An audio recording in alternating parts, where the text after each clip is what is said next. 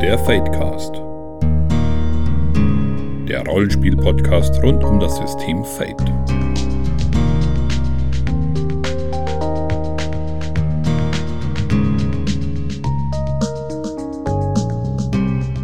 Herzlich willkommen beim Fadecast, Folge 39 heute und es geht um das lange Spiel, um Kampagnen in Fate Core. Wir schauen uns mal an, wie das funktioniert, was eigentlich eine Kampagne ist und wie die Regeln dazu passen und ob wir sowas überhaupt spielen. Wenn ich wir sage, meine ich einmal die Friederike. Hey. Einmal den Alex. Servus. Und einmal mich, den André. Ähm, bevor wir das aber machen, wollte Friederike einen Kommentar kommentieren, den wir bekommen haben.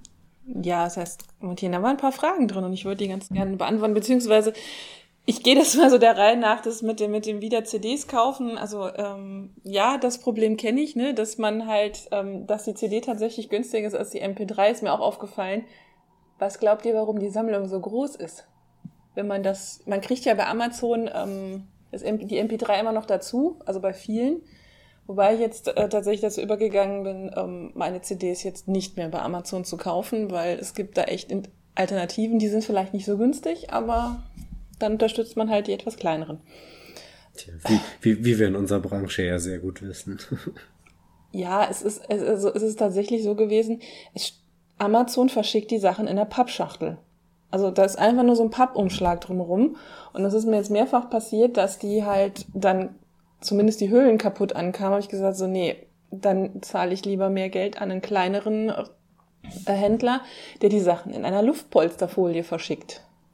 Hm. Und gerade bei so Sachen, die ich vorbestellt habe oder die Limited Edition sind, möchte ich halt auch, dass die ordentlich ankommen. Macht Sinn. Ja, das mit PTA, das kann ich tatsächlich nicht beantworten, weil ich mich mit der Forge nie so beschäftigt habe. Ähm, keine Ahnung, mal im Tunnelon nachfragen. Ich weiß, da gibt es sehr viele Forgianer, wie das schön, so schön heißt. Ich kann da nichts zu sagen. Ähm, ja, Diaspora. Ähm, habe ich im Vorgespräch schon gesagt, habe ich tatsächlich, ich glaube, ich habe tatsächlich letztes, letztes Mal dran gedacht, dass ich das erwähne. Diaspora, ähm, für diejenigen, die es nicht kennen, war der erste und ich meine auch bisher eher einzige Versuch eines Hard Sci-Fi Settings für Fate damals, glaube ich, noch Fate 3. Ich, ich weiß gar nicht mehr, ob das, oder ob das sogar ein eigenes Fate-System ähm, hatte. Ich habe versucht, es zu lesen.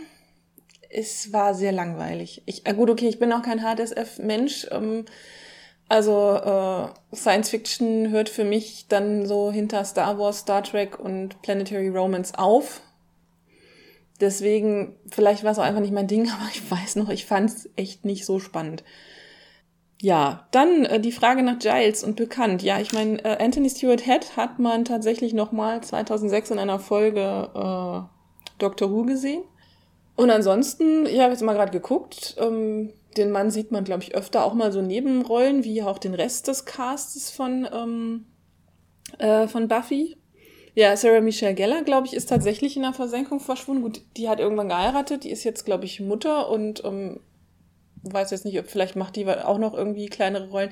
Ich meine, es ist ja häufig auch so, dass die Leute dann irgendwas machen, was gar nicht bis zu uns kommt und dann denkt sich mal, um Gottes Willen, hoffentlich haben die noch irgendwie am Ende vom Monat äh, Brot im Haus und ähm, dabei sind die halt in Amiland oder anderswo noch dick im Geschäft. Also ja, wenn nicht, wenn nicht, hat sie sich ja auch ausgesorgt. Also ja. könnte ich mir vorstellen. Ja, ich meine, die hat ja noch andere Sachen gemacht außer äh, Buffy. Also ich glaube Scooby Doo. Ähm, hier, wie hieß denn das noch? mit den, mit den Teenies da, ach, die, mit Ryan Philippi und äh, Selma Blair. Irgendwas mit Leidenschaft. Ich, ihr wisst alle, was ich meine, wahrscheinlich. Ich komme jetzt nicht drauf. Ich hab's gesehen. Ich wollte gerade Scream sagen, aber das war es nicht, oder? Oder? Nee, dieses, dieses, diese Geschichte mit den, mit den gelangweilten Teenies, was, was ein, quasi ein, das Teenie-Remake war dieses Films mit John Malkovich und Glenn Close, wo sie diese Wette abschließen, dass sie es schafft, halt, ähm, diese junge Frau ins, äh, dass er die junge Frau ins Bett kriegt und noch irgendeine andere. Speziell? Keine Ahnung. Jetzt gucke ich einfach nach. Ich habe doch hier den. Jetzt muss ich tippen, aber äh, ich hätte an das Ryan Philippi gucken können. Ach, guck mal, was du im letzten, ich weiß, was du letzten Sommer getan hast, hat sie auch gemacht. Eiskalte Engel. Mhm. Hallo? Ja. Also sie hat offensichtlich auch Bücher geschrieben, äh, habe ich jetzt gerade eben gesehen bei, bei Google. Also ich nehme an, sie ähm, hat noch was zu tun. Ja, Sender ist tatsächlich vom, weitestgehend vom Bildschirm verschwunden. Ich meine, ich hätte auch mal nach dem geguckt. Aber bei Willow habe ich jetzt gedacht, so, ähm, How I Met Your Mother nicht gesehen. So, weil ähm, Willow bzw. Alison Hannigan hat da immerhin eine Hauptrolle und die Serie ging über neun Staffeln. Aber gut, okay, vielleicht ist das nicht das Genre, ähm, aber sagt, die hat, äh, ich glaube, die hat noch gut zu tun. Die hat jetzt auch zwei Kinder und ähm, ja, also ich denke, die wird auch nach dem Ende von How I Met Your Mother noch weiterhin interessante Rollenangebote kriegen. Und sie wird auch nicht älter, muss man so sagen. Ja, das habe ich tatsächlich auch immer gedacht. Also ich, ich fand das auch mal faszinierend. Es gibt ja How I Met Your Mother Folgen, wo sie auf älter geschminkt wird. Und ähm, ich weiß noch, das war irgendwo ein Kommentar unter, ich weiß nicht, ob das in, in, in einer Review war zum, zum, zum Staffelende von How I Met Your Mother von wegen, äh, dass das, also, dass, äh, dass, dass die Leute immer älter werden, wird daran gezeigt, dass die Perücken von Lilly immer furchtbarer wurden. Und wenn man die letzte Folge oder so Folgen, die halt immer mit irgendwie in die Zukunft, in der Zukunft spielen anguckt, das stimmt wirklich. Schön. Ja, die letzte Frage war noch, was macht Afrika denn so aus dem Schlagwort Giles? Ich, ich weiß jetzt nicht, was Afrika speziell daraus macht. Es war halt, ich meine, ähm, es ist halt ein ganz anderer kultureller Hintergrund, ne? Also ich hatte, hab halt den Charakter zwar in, in England studieren lassen, aber es ist natürlich, er ist halt nach seinem ursprünglichen Hintergrund, ähm, den Yoruba, äh, das ist ja ein, einer der großen Volksstämme in Nigeria, noch sehr verbunden. Und ähm, jetzt muss ich noch mal einen ähm, so ein bisschen Trivia loswerden, weil ich das so lustig fand. Auf Netflix gibt's gibt's wieder den Denver Clan, beziehungsweise Dynasty heißt es ja ursprünglich. Also nur mal so, was man vom Rollenspiel eins lernen kann. Es gibt eine Szene, wo zwei Charaktere halt sich im Knast unterhalten und die Wärter sollen halt nicht mithören. Und ich habe dann irgendwann gedacht, das ist nicht Englisch. Das ist, die Sprache kommt dir bekannt vor. Es ist Yoruba. Weiß ich jetzt, weil ich im Rollenspiel, ne, also ein Yoruba spiele, dann kommt man, kriegt man so ein Wissen. Das braucht man nie wieder, aber hat mich trotzdem gefreut. Ich war mir sicher, du sagst jetzt, es ist Deutsch und es war einfach so schlechtes Deutsch, dass man es nicht verstanden hat oder so. Nein, nein, ich habe ich hab, ich hab nachgeguckt. Ich habe dann gedacht, also ich habe ähm, die IMDb beantwortet einen solche Fragen ja und dann gibt's immer diese Trivia zu jeder Folge und zur Serie und dann, ähm, was ich natürlich jetzt nicht gehört habe, der Sprachwissenschaftler von der IMDb wahrscheinlich schon, dass der eine Schauspieler es äh, fluently spricht, also fließend, und der andere halt einen ganz schrecklichen Akzent hatte. Das war, ist mir nicht aufgefallen. So, so tief bin ich da nicht in der Materie drin. Okay. Aber ich glaube, ich hoffe, ich hoffe, ich konnte ein bisschen Licht ins Dunkel bringen, was jetzt so Buffy angeht. Und ich habe neulich noch gedacht, es, ich will diese Serie noch mal sehen. Also irgendwie wäre cool, wenn die noch mal irgendwo laufen würde, weil ja, sie läuft äh, bei Amazon Prime, aber ähm, jede Folge einzeln bezahlen ist dann doch so, weiß ich nicht. So dringend muss ich diese dann auch nicht sehen. Ja, okay. Ich glaube, wir können dann jetzt mal ganz gut überleiten zu den Medien. Genau. Alex, was hast du uns mitgebracht? ich bin heute tatsächlich mal sehr aktuell, auch wenn's, wenn jetzt dann die Folge online geht, das doch schon über zwei Wochen im Kino läuft. Und zwar den Black Panther habe ich mir jetzt dann vor zwei Tagen mit der Familie angeschaut und muss sagen, ich war wirklich schwer beeindruckt. Ich habe keine große Lust auf den Film erst gehabt, einfach weil ich schon sehr übersättigt bin, was die ganze Marvel ähm, Cinematic Universe anbelangt. Ich habe damit angefangen, weil mein Sohn eben sich sehr dafür interessiert hat und habe dann mit ihm alle angeschaut. Und ja, man dachte, okay, nächste Popcorn-Kino, naja. Und bin letztendlich rausgegangen und war wirklich mit einem breiten Grinsen bin ich rausgegangen und war wirklich begeistert von dem Film. Einfach, weil der sich an vielen Fronten mal was getraut hat. Sei es jetzt, dass er einfach die, der ganze Cast eben Afroamerikaner oder eben Afrikaner waren, dass auch der Regisseur eben Afroamerikaner war, sei es auch da die vielen weiblichen Hauptrollen, die dabei waren und so weiter. Also wirklich der Film, ich kann ihn wirklich nur empfehlen. Er ist trotz allem Popcorn-Kino. Es ist keiner, der einen wirklich wegbläst, sage ich mal. Also mich jetzt auch nicht so, aber er hat mich dahingehend einfach begeistert, weil er für einen Popcorn-Marvel-Film wirklich mal neue Wege gegangen ist. Und auch äh, sich getraut hat, mit dem, was er letzten Endes bespricht, auch diese Themen aufzugreifen, eben mit Rassismus, mit dem Kolonialismus und so weiter und das nicht einfach so ist er unter Teppich kehren oder beiseite fegen, um noch mehr Explosionen reinzupacken, sondern ja, das war auch ein Thema vom Film und ich fand, das haben sie wirklich äh, fühlen eben Blockbuster gut gelöst. Also wer noch nicht drin war und sich grundsätzlich für Marvel-Filme oder für solche Filme interessiert, ich kann wirklich empfehlen. Hm. Ich habe es auch fest eingeplant, das ist nur noch eine Frage der Zeit. Der macht auch irgendwie abartig viel Geld gerade. Also, glaube ich, ja. irgendwie in den ersten vier Tagen irgendwas bei 400 Millionen oder sowas. Also, ich glaube, das zweitbeste Einspielergebnis von den ganzen Marvel-Filmen, nur vom Age of Ultron bisher, ja. ähm, wo, wo besser war. Und beste Einspielergebnis zu dieser Zeit um Valentinstag rundum. Da hat er vor der Deadpool, glaube ich, war da führend. Den hat er doppelt so viel oder, also über doppelt so viel hat er eingenommen. Und ja, also, und, und auch eben von den Kritiken her. Die Leute, also ich kann mit ihm anschließen, also ist einer der, wenn nicht sogar der beste Marvel-Film. Hm. Also gibt es einige, die da sich dem, das die gleiche Stimme sozusagen oder die gleiche Meinung dazu haben wie ich. Wie ich. Yeah. Ja, ich meine, ich habe ja, glaube ich, oft genug gesagt, dass ich mit Superhelden jetzt nicht so viel anfangen kann. Aber den habe ich auch fest eingeplant, einfach weil ich dieses, das, das Setup mal so spannend finde. Das ist halt mal was anderes, ne? Genau. Also dieser Hintergrund. Und da habe ich, also, wir, wir werden uns den morgen angucken. Und deswegen, ich bin, ich bin echt gespannt. Ja, und ich fand auch, auch der Bösewicht war dieses Mal für einen Marvel-Film wirklich mal charismatisch und uninteressant, weil das war mein Problem auch oft, dass die irgendwie so nichtssagend waren. Und da muss ich sagen, die, die, die haben wirklich sich mal Mühe gegeben, auch in der Richtung.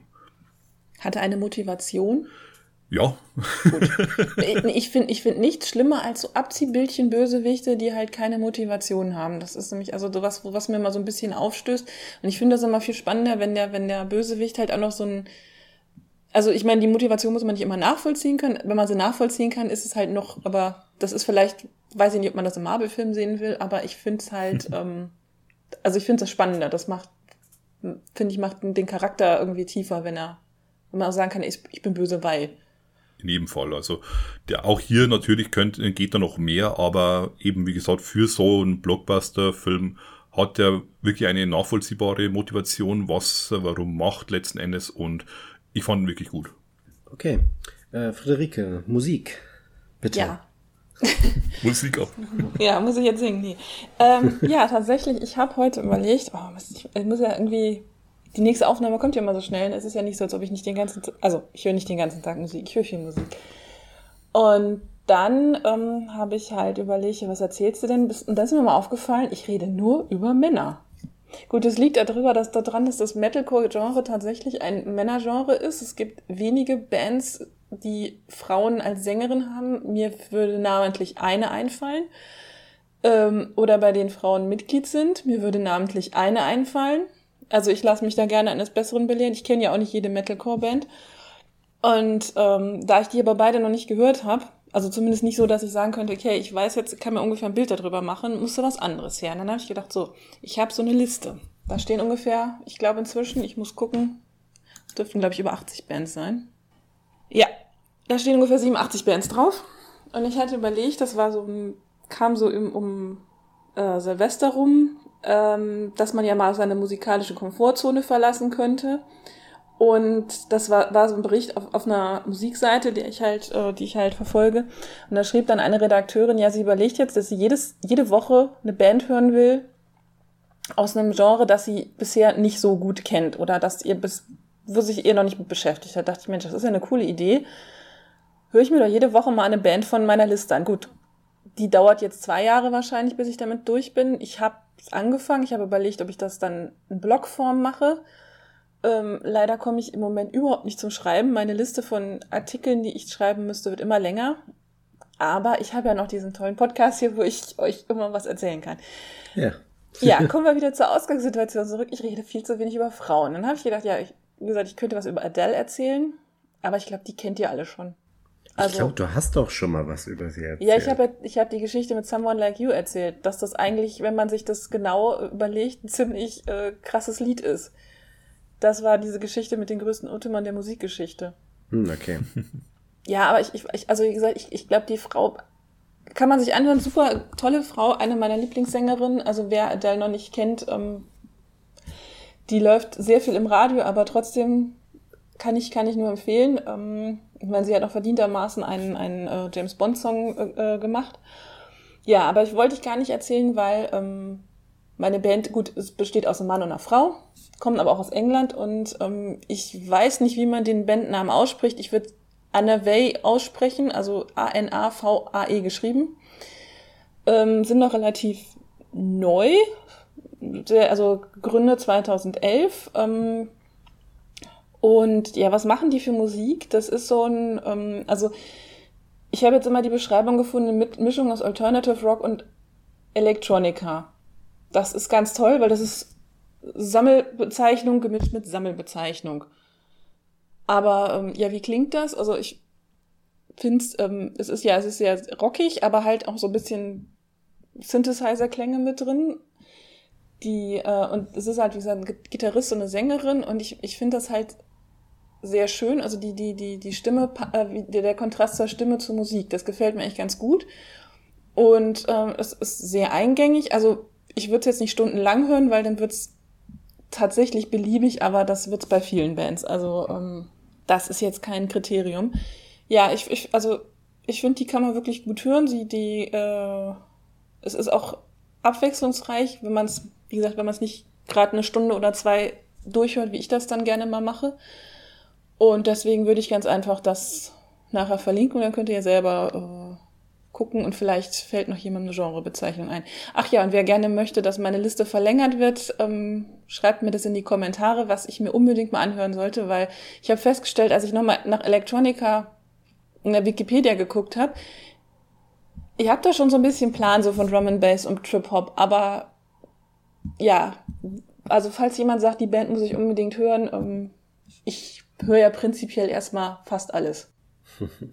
Außer ähm, Hip-Hop, das ist nicht so meins. Ich überlege gerade, ich weiß noch, ähm, in, in meiner Jugend war ich und bin ich auch immer noch ein sehr großer Nelly Furtado-Fan. Und ähm, sie wurde auch immer als Trip-Hop bezeichnet und ich konnte darunter mir nie was vorstellen. Ich habe keine Ahnung. Würdest du sagen, dass das Trip-Hop ist? Also ohne, ohne dass ich es jetzt einordnen könnte? Ich muss gestehen, ich bin jetzt nicht so der große Nelly Furtado-Fan. Ich kenne auch von ihr, glaube ich, nur das, was im Radio läuft. Das reicht auch, ja. Die nicht unbedingt, weiß ich nicht. Also. Okay, da muss ich nochmal googeln, ob ich das vielleicht verwechsle mit was Keine Ahnung, vielleicht bin ich bin jetzt aber auch nicht so tief in dem Genre drin, aber das ist, ähm, also weiß ich nicht. War die nicht auch später als der Trip-Hop? Ich weiß es nicht. Also, wie gesagt, dafür kenne ich Nelly, Nelly Furtado zu wenig. Hat die nicht mal irgendeinen so WM-Song gemacht? Mm, ja. Ja, okay, dann ich glaube, das kenne ich und noch ein, noch ein Lied, aber mehr auch nicht. Okay. Ich konnte mich heute nicht entscheiden, was ich nehme und deswegen werde ich zwei Survival-Videospiele ganz kurz vorstellen. Das erste ist This War of Mine. Ähm, und zwar ist das ein Spiel, in dem man tatsächlich ähm, die überlebenden Zivilisten eines, eines Krieges spielt und halt Essen suchen muss, ähm, irg irgendwelche Ruinen plündert, versucht sich äh, warm zu halten im Winter. Also richtig düsteres, ernstes Thema. Es ist aber auch wirklich ein gutes Survival-Spiel. Also wer so Sachen wie Don't Starve, jetzt bin ich nicht auf den Namen gekommen, wer sowas wie Don't Starve mag oder Crashlands, dem könnte das auch gefallen.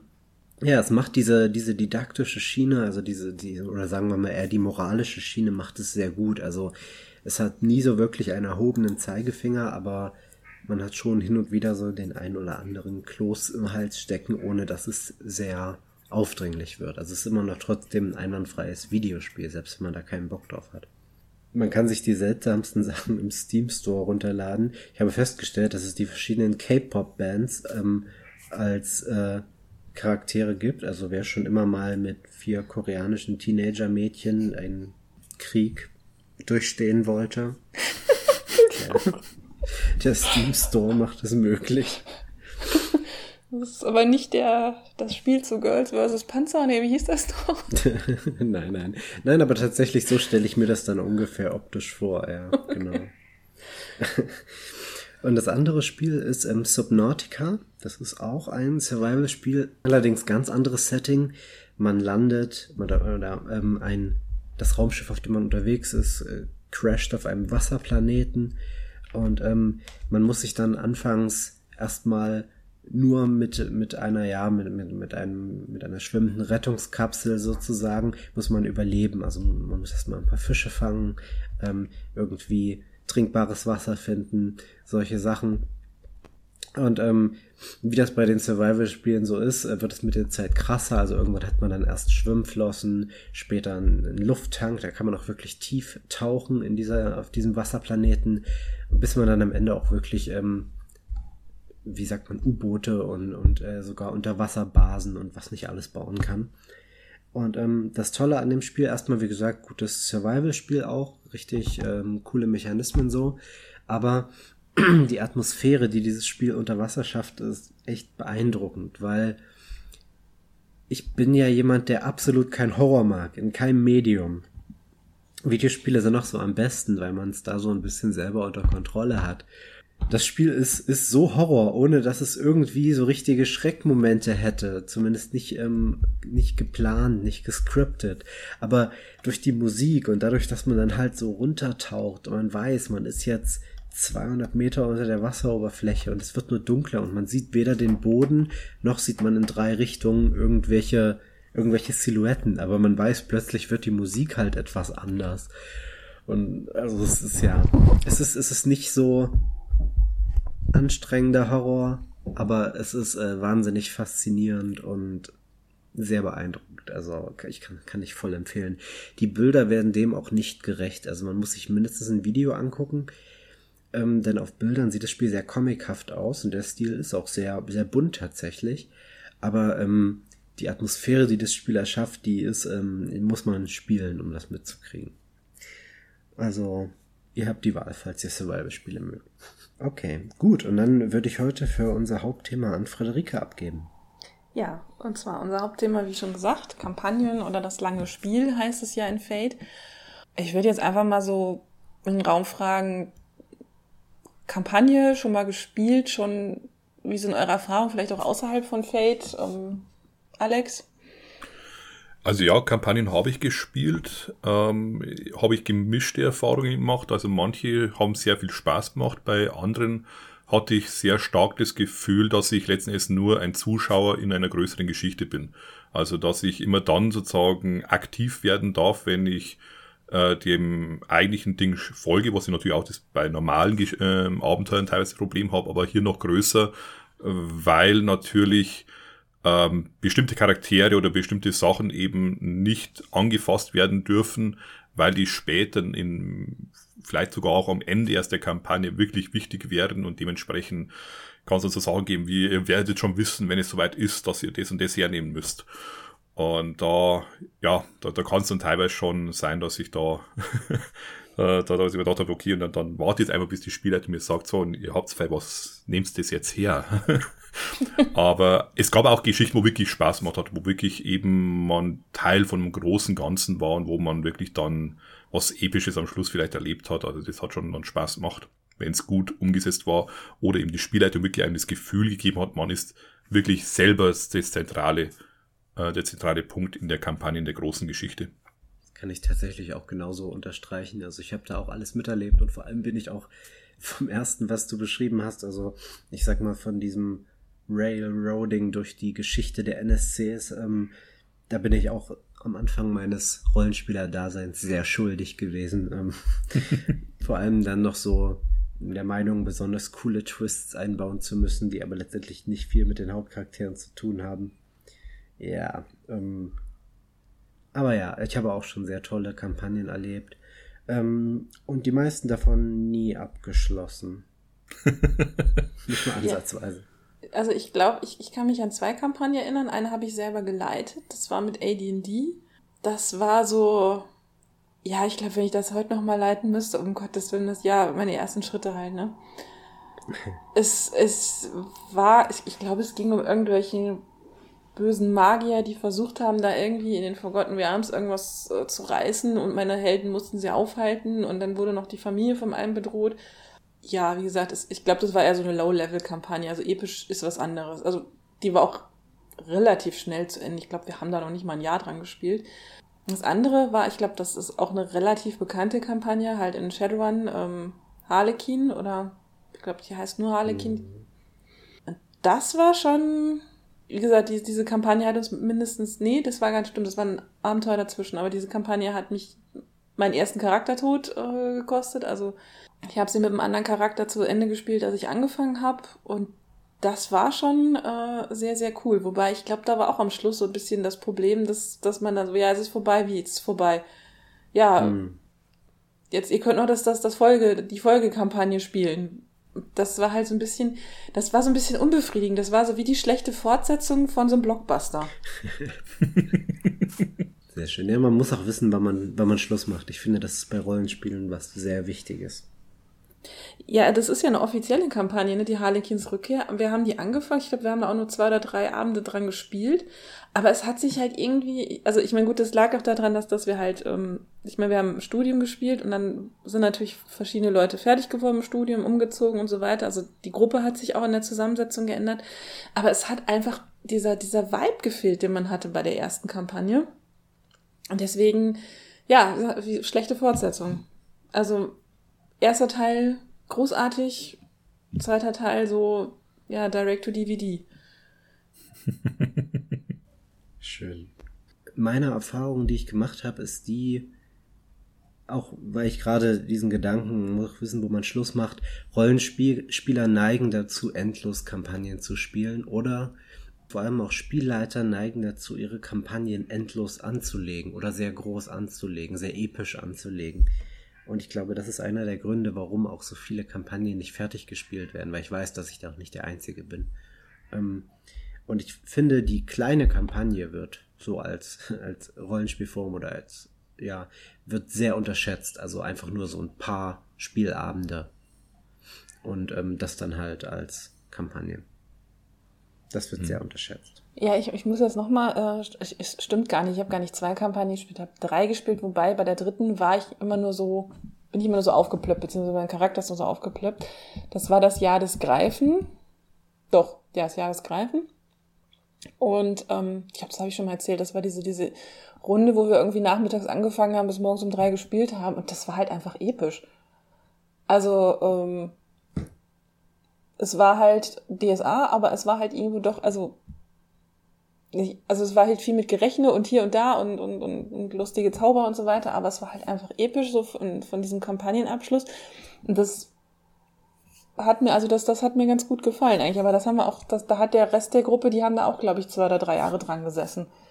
Also als ich dazugekommen bin, waren die schon mittendrin. Gut, sie haben zwischendurch immer, immer wieder was anderes gespielt, weil halt auch immer, also es waren drei SLs in der Gruppe und dann hat auch jeder mal gesagt, ja, ich mache jetzt hier mal ähm, äh, Abend, schieb jetzt mal ein Abenteuer dazwischen und äh, das nächste Mal spielen wir dann weiter Ja, das Greifen, wenn mein, wenn mein Charakter dann wieder dabei ist und aber trotzdem, die haben halt auch schon ein bisschen da dran gesessen, aber es war schon sehr cool.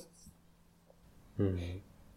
Ja, aber wie sieht das jetzt bei Fate aus? Also Fate, also Fate und Kampagne irgendwie schon Erfahrung oder waren das jetzt bei euch beides andere Systeme? Also bei mir war es bisher eigentlich nur andere Systeme, wo ich gespielt habe und jetzt bin ich gerade dabei, eine Kampagne zu leiten in Fate. Und bisher, ich hoffe mal, wir sind immer noch am Anfang, jetzt kommt es dann bald zum ersten großen Showdown, sage ich mal. Also bisher läuft es recht gut. ich überlege gerade, also ich habe auf jeden Fall Kampagnen mit Fate angefangen, aber keine wirklich länger gespielt. Und also, ja, so, ne, so kurze Kampagnen halt. Aber keine klassischen Kampagnen über 20, 30 Spielabende plus. Ich wüsste das jetzt auch nicht. Ich meine, gut, ich, ich spiele ja quasi Kampagne mit, mit Supernatural. Wobei, ähm, jetzt zum Beispiel Fate sagt ja irgendwie, fängt ja an, definiert eine Kampagne ja als eine Aneinanderreihung von Handlungsbögen. Und das ist bei uns halt einfach nicht so gegeben, weil wir einfach eine Poolrunde sind. Wir sind eine große Gruppe. Was wir aber haben zum Beispiel ist so, ähm, so Charakterplots sozusagen. Und die werden nicht an einem Abend abgehandelt, sondern die ziehen sich halt über verschiedene, also wir haben quasi so eine, ja, man könnte so als Charakterkampagne quasi bezeichnen. Ähm, weil, ähm, wie gesagt, das, das, das verschiedene SLs diese Plots auch bearbeiten. Also es ist, wir haben ja mehrere Leute, die leiten und dann sagt dann jemand hier, ich finde das ganz spannend, dass bei deinem Charakter im Hintergrund das und das ist. Kann ich das in einem Abenteuer verwenden oder beziehungsweise möchtest du, dass das aufgelöst wird? Also um jetzt nochmal das Beispiel mit meinem, meinem äh, Giles zu bringen. Ich habe dem irgendwann mal einen Hintergrund geschrieben, dass seine Zwillingsschwester verschwunden ist. Es wurde ihm halt als Kind erzählt, sie ist, ist, ist verstorben, er weiß aber, sie ist nicht verstorben, sie ist von irgendwas, irgendwem entführt worden. Und da hat eine Mitspielerin gesagt, du hör mal, ich finde das spannend, ähm, du hast ja gesagt, irgendwas ist da, ähm, ich würde mir gerne ausdenken, was da ist. Kann ich mir das, kann ich das machen? Ich sage, klar, ist kein Problem. Und das bedeutet jetzt, dass sie eventuell in Abenteuern, wo dann mein Charakter mitspielt, dann so versucht, das so ein bisschen aufzulösen. Und ähm, wenn jetzt irgendein anderer Spielleiter sagt, hier der Charakter spielt bei mir mit, das und das könnte passieren, kannst du mir eventuell Hinweis geben, dass ich den an diesen Charakter weitergeben kann. Und so machen wir das halt auch mit anderen Plots. Also das wäre jetzt so das, der Ansatz vom Kampagnenspiel, was ich so, wenn man so nach Fate geht. Also wie gesagt, Fate sagt ja, Handlungsbogen für ein Abenteuer, mehrere Handlungsbögen ist eine Kampagne. Wobei ich aber sagen würde, wahrscheinlich auch bei Fate, dass eine Kampagne letztendlich irgendwie ein Ziel haben sollte. Also es geht zwar über mehrere Handlungsbögen, aber trotzdem läuft es auf irgendwas hin. Sei es jetzt dann eben, wenn du sagst, bei Charakterkampagnen, was ich recht interessant finde, habe ich auch gewisses Ziel, dass der Charakter irgendwie entweder etwas herausfindet, dass etwas erreicht oder dass irgendetwas ähm, eben passiert, was ich nicht auf eine oder auf zwei Spielsitzungen schaffe, sondern wirklich viel Arbeit reinstecken muss. Oder eben bei einer Geschichte, dass dann eben der große Bösewicht besiegt wird oder dass das Reich gerettet wird oder wie auch immer, dass ich da eben eine wirklich große Aufgabe habe, die ich dann äh, erfüllen muss, dass das sozusagen auch mit, äh, mit reinspielen müsste eigentlich. Ja, also ich finde, ähm, eine Kampagne kann man eigentlich ganz gut mit so einer, Anführungszeichen, modernen Fernsehserie vergleichen, um wieder bei dem, bei der Analogie zu bleiben, weil viele Fernsehserien heutzutage ja so einen Metaplot haben. Also ich wüsste jetzt auf Anhieb keine, die ich in letzter Zeit gesehen habe, die keinen hat. Also klar, es gibt halt so, ähm, sagen wir so, die meisten Sitcoms haben vielleicht eher keinen. Also mir wäre jetzt nicht, ich wüsste jetzt nicht, dass die Big Bang Theory jetzt einen großen Metaplot hat, als Beispiel. Ähm, aber zum Beispiel so ähm, Serien wie äh, Doctor Who oder Supernatural oder eben schon so der, der, der eben erwähnte Denver Clan, die haben alle oder How I Met Your Mother ja auch. Ich meine, da geht's, da geht der, der Metaplot zieht sich ja sogar über die ganze Serie, nicht immer nur über eine Staffel. Dass man hat diesen Metaplot und hängt sozusagen in der Kampagne seine Abenteuer in diesen Metaplot ein. Man kann aber auch sagen, okay, heute Abend gibt's vielleicht nicht unbedingt einen Metaplot, sondern nur so ein, ja, bei Supernatural halt die Monster of the Week Episoden. Aber im Großen und Ganzen ist eine Kampagne für mich halt irgendwo so ein Metaplot, der irgendwann am Schluss, ja, der, der dann irgendwann einen Abschluss findet. Ich muss aber sagen, ich finde die Big Bang Theory als Beispiel gar nicht mal uninteressant, weil da gibt es ja durchaus Charakterentwicklungen, die sich ähm, in der Handlung widerspiegelt. Also ohne jetzt die Serie komplett gesehen zu haben oder so. Aber es gibt zum Beispiel Beziehungen, die entstehen oder die wieder zerbrechen. Es gibt neue Charaktere, die dazukommen. Und ähm, das ist für mich auch eine Art von, ich will nicht sagen Metaplot, ich finde nicht, dass es ein Metaplot ist, aber das ist auf jeden Fall für mich auch was, was eine Kampagne kennzeichnet. Also ich finde auch das, was ihr beispielsweise gesagt habt, ähm, ja, dass euer Kampagnenspiel so charakterzentriert ist mit eurer Poolrunde da. Ich finde, das ist auch eine astreine Kampagne. Also ich finde, eine Kampagne braucht für mich nicht unbedingt einen durchgängigen Handlungsbogen. Man kann auch, ich sage mal, sozusagen die Chronik eines Charakters oder einer, einer Gruppe an Charakteren spielen. Auch wenn es da vielleicht kein, auch wenn der einzige Zusammenhang ist, das ist das, was diesen Charakteren passiert. Ich kann mich zum Beispiel auch erinnern, in der World of Darkness war das bei, bei uns ganz typisch. Wir haben halt Charaktere gebaut, unabhängig, und haben halt losgespielt. Und die haben halt verschiedene Abenteuer erlebt und haben sich halt weiterentwickelt. Und da hat sich auch mit der Zeit ein Metaplot entwickelt, aber das war da meistens sehr natürlich sozusagen, also sehr organisch. Ja, das ist halt der, der, der andere Unterschied. Aber sagt man doch der Spielleiter von vornherein, es gibt einen Metaplot oder entwickelt der sich? Ich meine, das, das, das kann ja beides passieren. Also für mhm. mich persönlich ist seine Kampagne wirklich so Story Arc bzw. Metaplot und die Abenteuer werden eingehangen, müssen aber nicht eingehangen werden.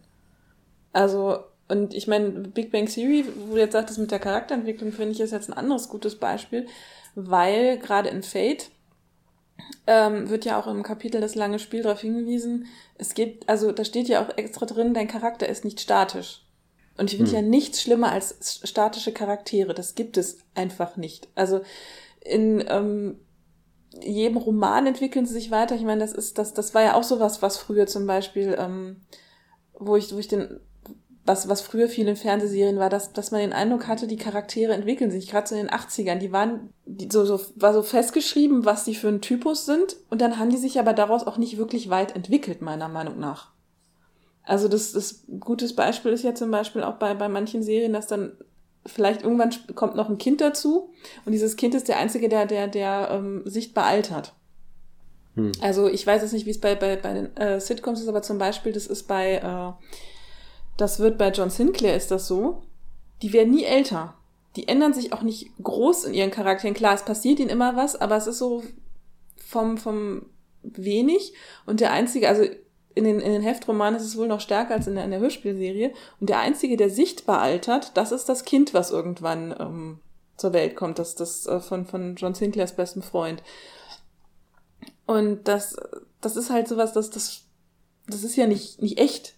Und deswegen, wenn Charaktere sich ändern, ähm, ich meine, da hat Fate eben diesen, diesen Mechanismus mit den Meilensteinen. Und ich fand das jetzt ganz schön, dieses das Beispiel mit der Big Bang Theory, dass man gucken kann, wann kriegen die denn kleine Meilensteine, wann kriegen sie große und wann kriegen sie bedeutende Meilensteine. Und ähm, ja, also da würde ich eher sagen, es ist vielleicht kein Metaplot, weil die Serie arbeitet ja nicht irgendwo auf irgendwas hin. Ja. Aber ähm, ja, Charakterentwicklung ist da definitiv gegeben. Also ich meine, ähm, das, das ist ja massiv. Also das, das ist ja auch sichtbar, wenn man sich jetzt so die erste Staffel und die, ich weiß gar nicht, sind die in aktuell in der neunten oder zehnten? Ich hab, bin irgendwann ausgestiegen. Ja, also da ist ja definitiv schon Charakterentwicklung da. Wobei auch, es ist immer ganz interessant zu sehen, weil halt doch bei Fernsehen und gerade bei, bei Sitcoms soll man ja die Charaktere auch wiedererkennen. Das heißt, manchmal ist halt auch, obwohl die Charaktere dann teilweise durch 200 erzwungene Character Arcs gegangen sind, haben sie halt immer noch genau dieselben Charakterzüge, wo ich mir dann auch denke, ja, okay. Ja, genau das meine ich halt. Das ist halt irgendwie, ja, oder, oder, ähm, ich meine, guck dir die Simpsons an. Ne? Ich meine, da in jeder Folge, was weiß ich, wir lernen was Neues und in der nächsten Folge ist Homer wieder der, äh, ja, der bauernschlaue Depp so ein bisschen und, und Bart der, äh, äh der, der Lausbub und, und, und, und Lisa ist so das, das, das, das neue kluge Mädchen. Und die, die werden ja zum Beispiel auch nie älter. Das wäre auch komisch, oder? Ja, sie werden halt in irgendwelchen Visionen älter, ne? Aber sie sind halt seit, ähm, wie lang gibt's die Serie, ne? Ich meine, haben sie immer das gleiche Alter, das ist schon. Ich weiß, ähm, bei, also bei Rollenspielkampagnen ist es, glaube ich, auch, also gerade Fate macht das schon ziemlich gut, weil durch die Meilensteine wirst du ja, wobei interessanterweise, ich wollte gerade sagen, du wirst gezwungen, dass sich der Charakter verändert, aber das zählt eigentlich nur für die Fähigkeiten. Weil die Aspekte musst du nicht umschreiben, was ich ganz interessant finde. Ja, außer du hast, also bei, bei, bei, bei wie heißt das, Extremkonsequenzen, gut, okay, das ja, sind okay. keine Meilensteine, aber du kannst sie umschreiben, ja klar. Es ist, ja, es ist vor allem, genau, aber das finde ich interessant, ne, weil man könnte ja auch sagen, schreibe einen Aspekt um mit dem Hintergrundgedanken, ja, wir wollen, dass sich diese Charaktere verändern mit der Zeit. Wir wollen, dass sie halt irgendwie wachsen oder so. Und ähm, das haben sie aber nicht gemacht. Das finde ich nur interessant. Ähm, geht sicher auch so ein bisschen auf den Rollenspieler-Gedanken zurück, dass du mit deinen Charakteren machen kannst, was du willst.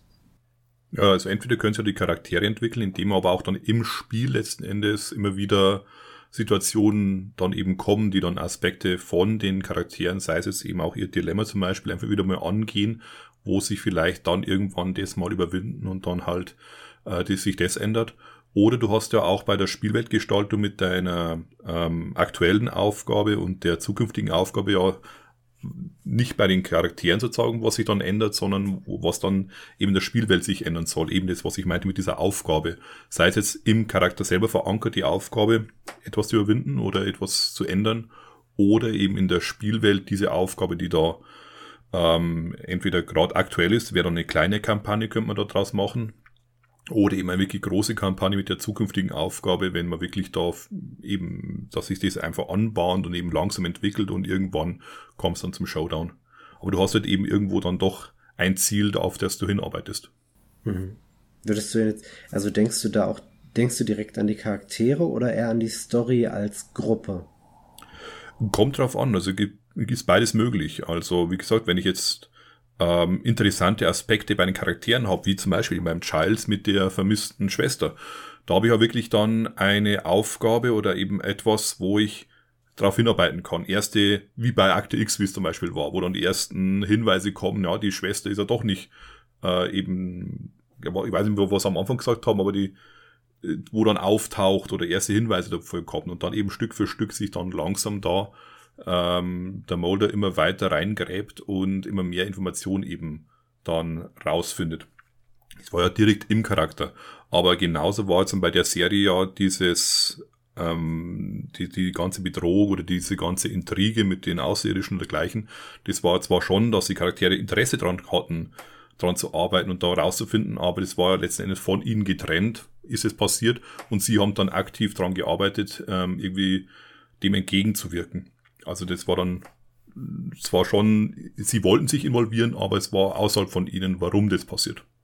Ja, man muss ja auch sagen, gerade die also die Spielerschaffung am Anfang, die Gestaltung der Welt trägt ja auch schon dazu bei, dass die Charaktere und ihre Stories mit der Welt und damit auch mit der Gesamtstory verbunden sind. Oder andersrum, dass sozusagen die Stories der Charaktere zu den großen Hauptstories werden, in einem gewissen Sinne.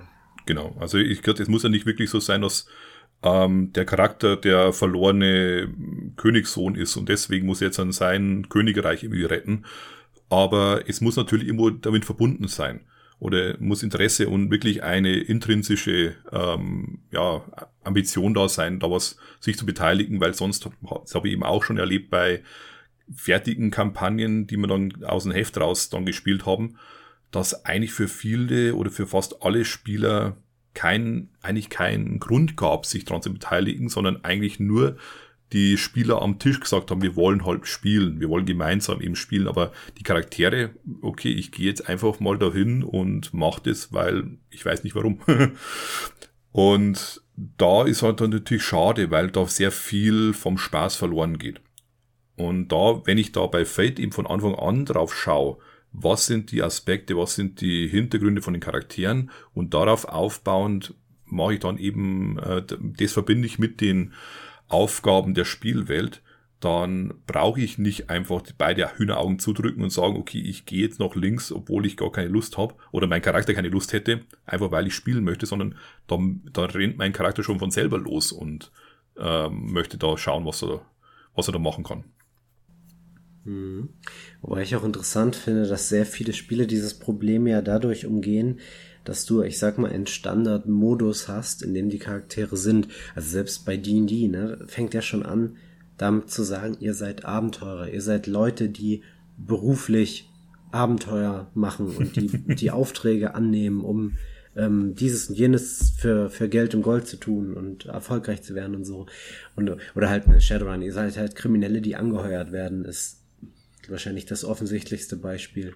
Ja. Und ja, und Fate macht das halt durch die Aspekte automatisch individueller, auch wenn man natürlich durch die Kampagnenaspekte genauso sehr sowas festlegen kann. Ja, gerade, also wo du sagst mit den Aspekten, habe ich jetzt auch gerade, das ist ja zum Beispiel schon die, die Motivation in Supernatural irgendetwas zu tun, ist, ähm, ja, wir sind alle Jäger, also sprich Geisterjäger oder, oder Monsterjäger. Also der Großteil, ähm, beziehungsweise auch die Charaktere, die jetzt nicht aktive Jäger sind, ähm, so wie mein Giles halt, ähm, die haben halt alle einen Aspekt oder, oder das Dilemma, dass sie halt dazu zwingt, quasi sich dem Ganzen zu stellen, weil sie müssen es ja machen. Ich glaube, irgendwie ein Charakter hat sogar den, ich weiß nicht, ob das Konzept, das Dilemma ist, einer, einer muss den Job ja machen. Und das klar, das ist, da, da kann man schon, da muss man noch nicht mal einen Feldpunkt für ausgeben, da sagt man, du hast den Aspekt, du machst das und ähm, du bist dabei. Und das, die haben fast alle irgendwie entweder im Konzept oder im Dilemma sowas stehen. Und das bringt sie halt schon dazu, das, das zu tun. Ja, das ist dieses, dieses, sie, sie sind halt ähm, davon halt getrieben, dass, dass, dass sie sich da halt mit dem Ganzen auseinandersetzen. Und das ist ja auch das zum Beispiel ja, ähm, so, ja, wenn es die Charaktere nicht persönlich betrifft, dann ist es, es fehlt diese, diese Bindung. Aber das ist zum Beispiel bei Akte X über Mulders Schwester oder bei Supernatural ist es halt auch so, dass sie halt irgendwann wirklich ja feststellen, sie sind, also die beiden Brüder Winchester zumindest in den ersten fünf Staffeln feststellen, sie sind quasi der Spielball äh, der himmlischen und höllischen Mächte. Und da müssen sie halt irgendwie rauskommen. Und wenn ich halt nur einfach die Motivation habe, ja, ach, ich habe da jetzt mal in der Kneipe einen Streckbrief gesehen. Klar, das, dann. Genau, das umgeht halt diese Krücke mit, ihr seid alle Abenteurer oder ihr seid alle Kriminelle, weil mhm. das, die sind dann bei euch zwar alle ähm, Monsterjäger, aber das ist halt nicht die, nicht die Motivation, die es braucht, um die Leute zum Mitmachen zu bewegen, weil sie halt auch noch ihre eigene Motivation haben. Ja, das ist eben schön, wenn ich wenigstens eben diesen kleinen Ansatz habe. Also ich glaube, ich habe das eh schon mal am Anfang erzählt, aber mein großes Negativbeispiel, was ich in dieser Richtung mal erlebt habe, war, dass wir, da wollte einer eben die Spielleitung übernehmen und hat halt da, wollte gern die große Barbara-Kampagne in DSA spielen. Und halt, meine Frau und ich haben gesagt, ja, ganz ehrlich, wir haben jetzt dann, keine Ahnung, wie viele Jahre schon gespielt. Du weißt, was du brauchst. Wir haben einfach mal Lust. Ähm, du kennst uns. Wir haben einfach Lust zu, mitzuspielen. Mach mal Charaktere, die wirklich gut reinpassen. Gut, ich bekam dann einen, äh, was war's, einen Druiden aus dem Bornland, der eigentlich Angst vor Menschenmassen hatte und nicht lesen konnte. Das hat er mir gegeben, damit er mir noch irgendwo anders Punkte eben draufhauen konnte. Naja, da haben wir okay, ich probier's mal.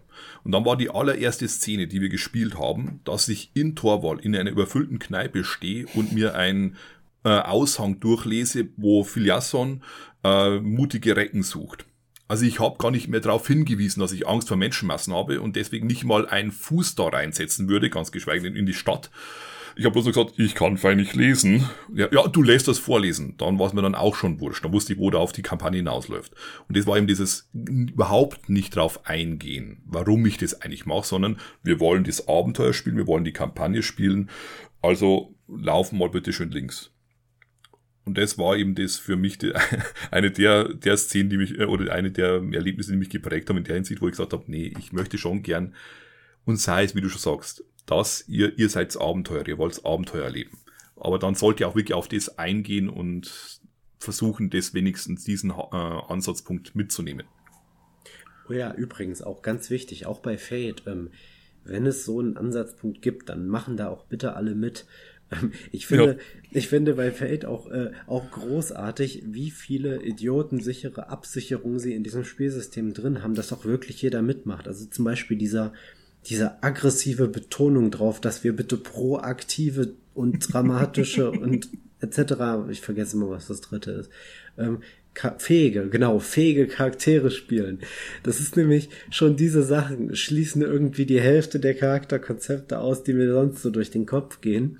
Und ähm, das ist auf keinen Fall eine dumme Idee oder so, aber ich finde, man merkt sehr deutlich, äh, wie viel Wert Fate darauf legt, spielbar zu sein, dass du halt keine komische, dysfunktionale Gruppe hast, die dann, die dann in der Kneipe sitzt und sagt, doch, eigentlich können wir lieber trinken, oder? Genau. Oder? Ich bin der halbblinde Bauer, der Pazifist ist und eigentlich nicht aus seinem Dorf weg will. Genau, und ich bleibe jetzt zu Hause, weil mich geht das ja gar nichts an und ich bin zu cool dafür. Also macht ihr das mal. ähm, was ich ganz interessant finde, ist ja, ich hatte mal geguckt, Turbo Fate interessiert mich immer fast ein bisschen mehr. Hat praktisch abgesehen von den Meilensteinen, die sich in Turbo Fate nur auf die Charaktere beziehen, im Gegensatz zu Fate Core, hat es überhaupt gar keine Hinweise zu Kampagnen. Also es ist so eine halbe Seite zu, wir bauen eine Kampagne, aber das ist mehr diese Spielerschaffung, die man ganz am Anfang hat. Ähm, was ich auch interessant finde, und da habe ich erstmal so überlegt, inwiefern sich Fate eigentlich so für, für One-Shots eignet. Und ja, bin mir nicht so ganz sicher. Ich finde eigentlich schon, dass Fate von den Regeln her ein ziemliches Kampagnenspiel ist. Also auf alle Fälle ein Spiel, wo man seine Charaktere länger spielen sollte. Da, da gebe ich dir vollkommen recht, weil eben, dass, dass man wirklich da drauf eingehen kann und dass sie ein bisschen entwickeln, das stimmt. Ich finde auch so ganz spezifische Regeln, also die Konsequenzen beispielsweise sind ja affig, wenn man nur einen One-Shot spielt. Ja. Dann hat man praktisch drei freie Konsequenzen, die man nehmen kann und eine extreme Konsequenz, also vier freie Konsequenzen, die man nehmen kann. Ich bin sowieso kein großer One-Shot-Spieler. Also ich meine, mal um das System kennenzulernen, aber generell würde ich halt auch echt immer so ein Few-Shot bevorzugen und oder eine Kampagne. Ich meine, ich glaube, das Problem ist, man muss sich bei Kampagne äh, auch so ein bisschen von diesem dieser Vorstellung verabschieden. Kampagnen, das sind so Sachen, die spielt man nur in D&D und DSA und die dauern so zwischen 10 und 20 äh, Jahren, also oder zwei bis zehn Jahren Das, ja, ich habe immer den Eindruck, also wenn ich so die, die Leute höre, die Kampagnen spielen, die sind dann immer seit Jahren dran und irgendwie kommen nicht, werden nicht fertig. Also das ist so mein, keine Ahnung, vielleicht ist das auch nur in meinem Umfeld, weil, aber so kommt mir das immer vor, dass, dass das macht eine Kampagne aus, man wird nicht fertig. ich glaube, ich glaube, diese Annahme gibt es schon in, bei deutschen Rollenspielern irgendwie. So, ähm, wir spielen jetzt seit 15 Jahren dieselben Charaktere und ähm, ich würde nie einen anderen Charakter spielen. Ich glaube, das, ähm, das ist schon, das ist schon so eine recht typische Sache, ja, das stimmt. Aber es ist auch, ich denke, gerade bei Leuten, die, die mehrere Rollenspiele spielen, die schon länger spielen und vielleicht nicht nur ein Spiel seit 15 Jahren, ähm, bei denen hat sich das dann auch ausgeweitet und da kann halt eine Kampagne auch was sein aus fünf Abenteuern oder so.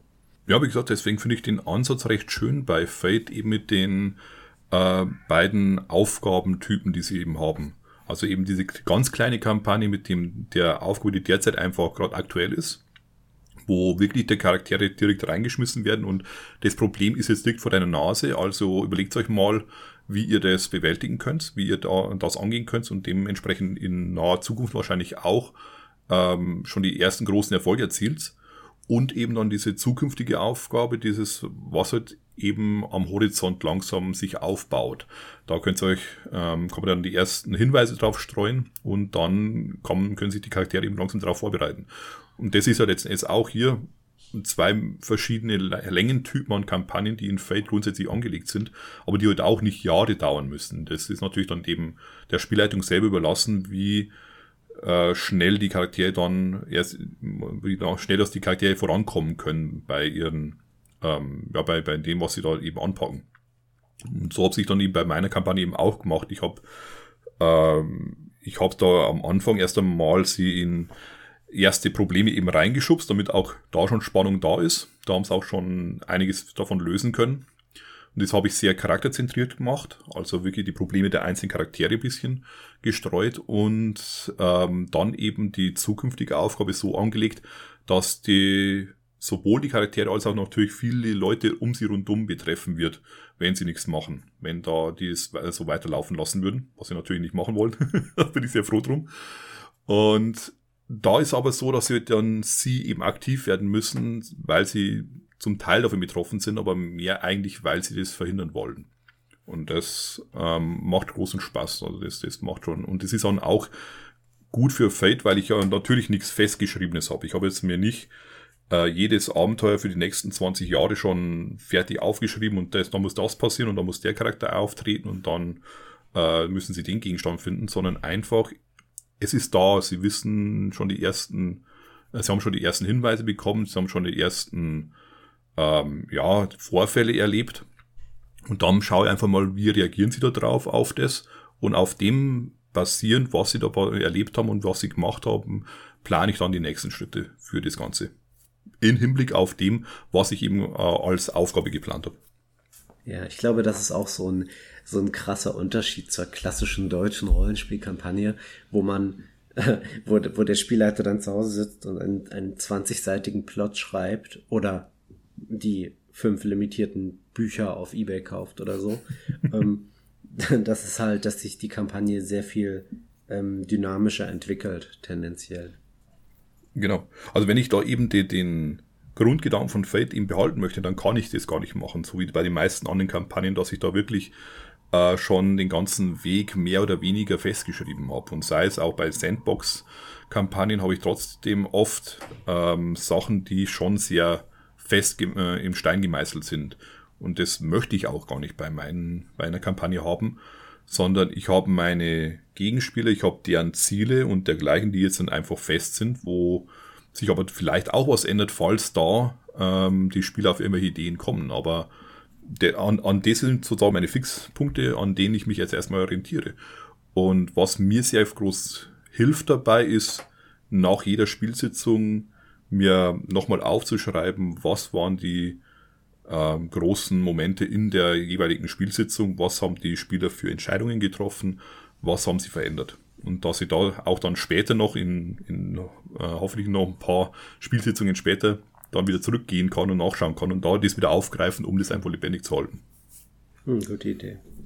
das ist sicher auch einer der Gründe, weshalb es so wenige Abenteuer und Kampagnen für, für Fate gibt. Und ich musste gerade wieder an äh, Malmsturm denken. Wie ist der Abenteuerband? Städten der Verdammnis? Mhm. Ähm, ist in der Hinsicht sehr interessant, dass sie das wirklich mal versuchen, auf sehr unterschiedliche Arten und Weisen ähm, zu machen, trotz und gerade auch mit Fate. Also ja, da kann man noch mal einen Blick reinwerfen, wenn einen das interessiert. Mhm. Also einen, einen richtigen Kampagnenband irgendwie. Ich, für, für Fate Core, für irgendeine Abenteuerwelt gibt's nicht, ne? Das ist ja, also ich meine, dass das widerspricht auch so ein bisschen diesem Konzept der Abenteuerwelten. Dass man mhm. so, einen, mhm. so einen ewig langen Kampagnenband hat. Also für mich zumindest. Ich kann, also man kann ja, ja natürlich genau. aus der Abenteuerwelt eine Kampagne machen, aber Genauso die Abenteuerwelten selbst haben ja manchmal so ihre kleinen, entweder Abenteuer, manche haben sogar kleine Kampagnen hinten drin, aber so eine richtige, also so ein 300 Seiten Buch irgendwas wäre mir auch tatsächlich nicht bekannt. Am ehesten noch Malmsturm, aber das ist halt auch, wie gesagt, eine beso ganz besondere und interessante Herangehensweise. Also, ja. ja. Bei Malmsturm hast eben dieses, ähm, den Grundgedanken, du hast sehr ähnliche Gruppen vom Grundgedanken her, eben dieses Sword and Sorcery-artige eben die Abenteurer, die ausziehen, um Abenteuer zu erleben. Aber bei den meisten anderen Fate-Settings habe ich ja schon das Gefühl, dass die trotz allem, auch wenn sie bestimmtes Setting eben bieten, ähm, die Freiheiten für die Charakter eben weiterhin Fate-mäßig offen halten wollen. Und dementsprechend kannst du schwer längere oder detailliertere Geschichten oder Kampagnen eben schreiben, weil dir einfach die wichtigste oder eine der wichtigsten Komponenten abgeht, nämlich welche Charaktere sind da drin wer spielt es jetzt genau? Und wo äh, kann ich die dann wirklich, so wie Fate es eigentlich möchte, in die Geschichte einbinden und deren ähm, eigentlichen Kerne, äh, Kernpunkte dann aufgreifen? Mhm. Mhm. Also, es gibt schon, wenn ich, selbst bei den Worlds of Adventure gibt es schon viele, die, ich würde sogar sagen, die meisten haben so ein klares System. Also sei es jetzt bei den Katzen, dass man halt seine Stadt beschützt oder seine Menschen oder ähm, sei es äh, bei, bei Eagle Eyes, dass man halt im Auftrag des Senats oder was es war unterwegs ist. Ähm, also man hat es, denke ich, schon recht oft, aber das widerspricht sich ja auch nicht, dass man da immer noch diese Offenheit drin hat. Ähm, ich glaube auch tatsächlich, man kann Abenteuer schreiben, man kann halt nur kein kein, also was, was gar nicht geht, ist halt einen klaren Verlauf von Szenen zu machen. Genau. Das geht überhaupt nicht. Also, oder man muss die Szenen wirklich sehr, sehr, sehr, sehr offen gestalten. Dann mag das vielleicht wieder irgendwie gehen. Ähm, und ja. Aber so, ich glaube, es geht schon. Man muss halt nur wirklich, man muss viel überlegen und genau deswegen habe ich Malmstorm nochmal angesprochen, weil da sieht man, dass auch eine Menge gerade solcher Überlegungen da reingeflossen ist, wie man das in Fate machen kann.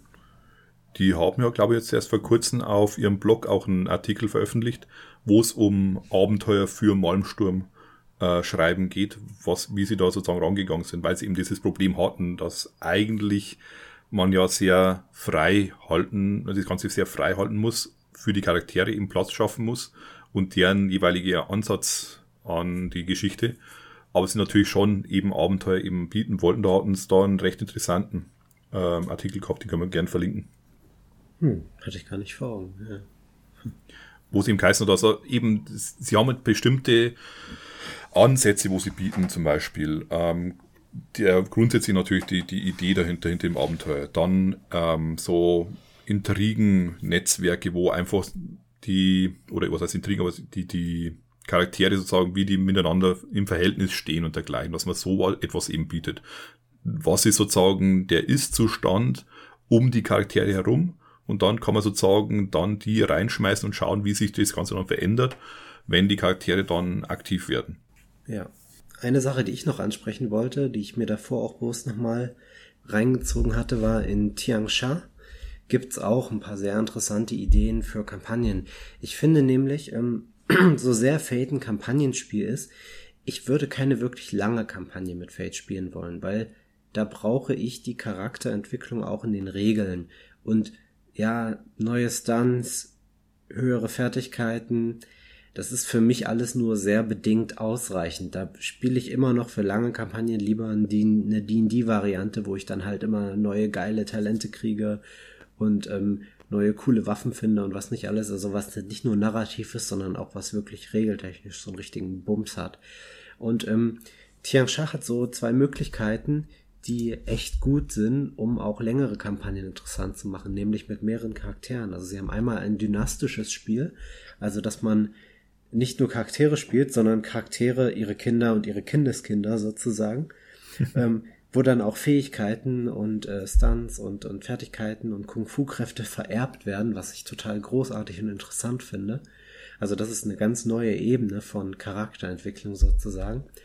Und dann haben sie noch das Truppenspiel, also oder das Troop Play auf Englisch, also dass man verschiedene Gruppen hat, mit denen man spielt. Das habe ich beispielsweise auch in Opus Magnum übernommen, wo man auch dann neben den Mauerfragmenten halt noch zum Beispiel Agenten spielen kann oder halt irgendwelche Kultisten. Und ähm, das erlaubt halt das Spiel oder diese selbe Welt, die man gebaut hat, nochmal aus einer anderen Perspektive zu sehen. Da hatten wir beim Nest, hatten wir auch schon mal drüber gesprochen, dass es da auch sehr interessant sein kann. Also ich finde das gerade bei Fate eine großartige Idee zu gucken, in einer Kampagne könnte man vielleicht doch mehrere Charaktere spielen. Mhm. Nicht so wie bei Cthulhu, wo man sich am Anfang der Kampagne gleich noch die Ersatzcharaktere machen muss. ja, nein, ich würde tatsächlich, also ich meine, ne, es ist mir klar, dass das jetzt nicht ernst gemeint war, aber ich würde tatsächlich, wenn ich mit mehreren Charakteren in Fate spiele, unbedingt warten, bis man den ersten Batzen an Charakteren gespielt hat, weil dann kann man sozusagen den zweiten Batzen an Charakteren mit dem Wissen der ersten Charaktere bauen und das ist viel interessanter, denke ich. Ja. Gut. Endet unser langes Spiel schon? Ich glaube, wir haben auch eine lange Folge, ne, mit dem langen Spiel. Hm. ja, passt ja dann auch. Dann mache ich jetzt den Fade Cookie auf. Ja.